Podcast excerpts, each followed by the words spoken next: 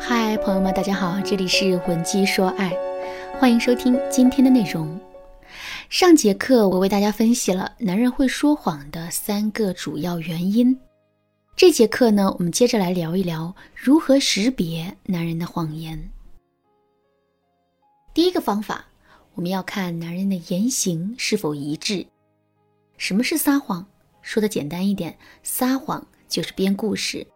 而编故事其实是一件很费脑力的事情，同时呢，也正是因为撒谎需要费脑力和精力，所以男人撒谎的范围肯定是有限的。一般来说，大部分男人的谎言都只会停留在语言层面，很少有人会在行动上下功夫。所以，想知道男人到底有没有撒谎，我们就可以在一个固定的时间段内观察男人的言行是否一致。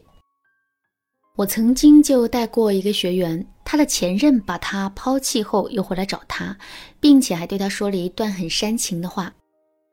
虽然我们已经分手了，但是这一个月以来，我无时无刻不在想你。我觉得时间可以抹平伤痛，但它永远都无法抹平爱。这一辈子，我都会一直想着你的。我这位学员说，当时她被感动得稀里哗啦的，眼看就要缴械投降了。幸亏闺蜜有事打电话过来，她那颗复合的心才终于又安定了下来。可是大家知道后来发生了什么事情吗？这个满嘴都是浓情蜜意的男人，竟然在短短一周的时间里就找了一个新女朋友，并且他还在朋友圈里大秀恩爱，就连文案都跟当初骗我这位学员时说的话如出一辙。所以在这里，我也要提醒大家一句：当男人对我们说了一些甜言蜜语，或者是对我们做出一些承诺的时候，我们千万不要马上就相信他，而是要保持一种怀疑的态度，再等等看。因为稍微一不留神，男人就会有可能露出马脚。当然啦，如果你觉得这个过程太长，自己根本就等不及的话，我们也可以用一些方法让男人提前露出马脚。想知道具体是怎么操作的吗？我们有一整套相关的秘籍，赶紧添加微信文姬零零六来免费领取吧。第二个方法，抓住一个细节，重复性的问男人一个同样的问题。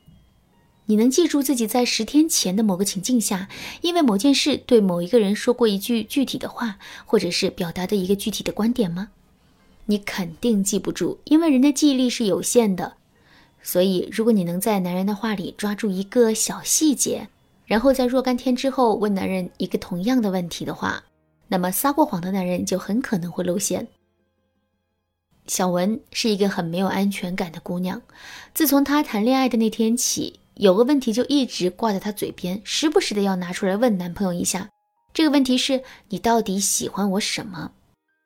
最开始的时候，男朋友对她说：“小傻瓜，我最喜欢的就是你的善良啊，在我的心里，善良的姑娘是最美的。”后来，男朋友的回答就变成了：“宝贝，我最喜欢的是你的可爱。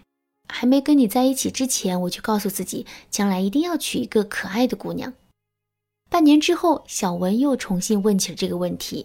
可是那一次，男人却对她说：“我最喜欢的就是你的不粘人，你知道吗？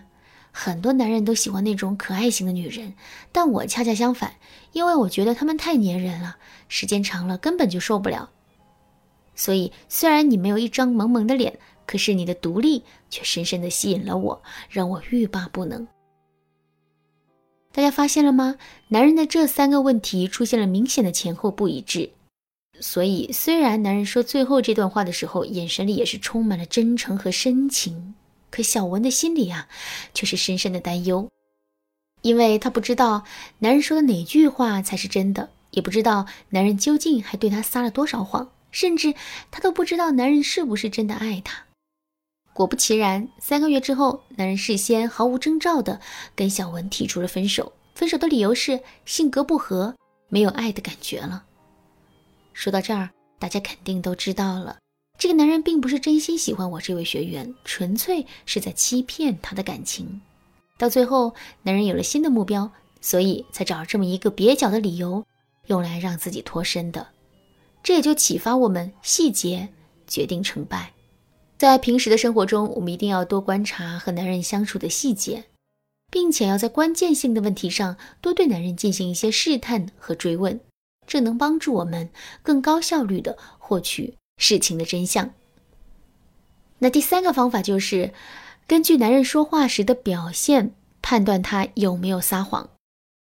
当我们去判断一个男人有没有撒谎的时候，千万不要只看他说了什么，还要看他在说话时候的表现。这里所说的表现主要包括两个方面。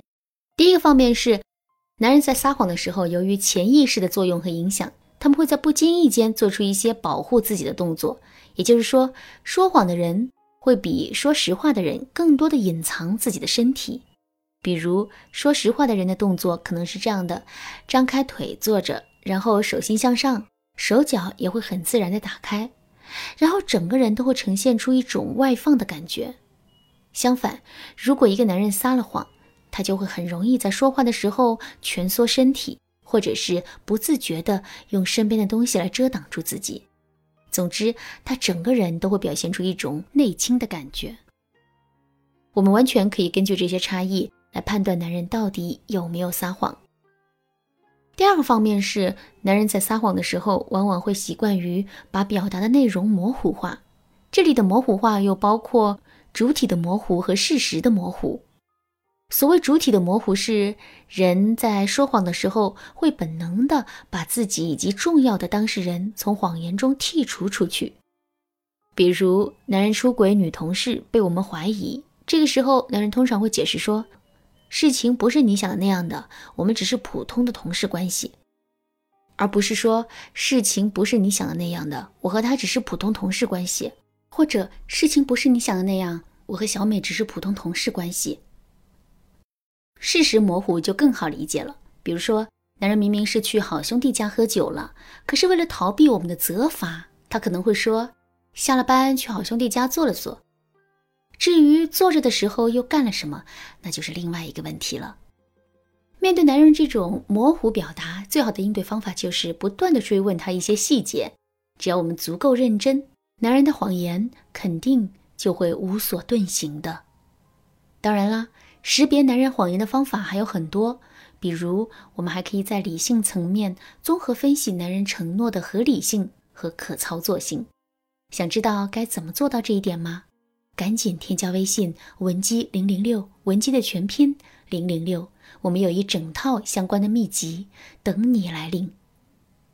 文姬说爱，迷茫情场，你得力的军师。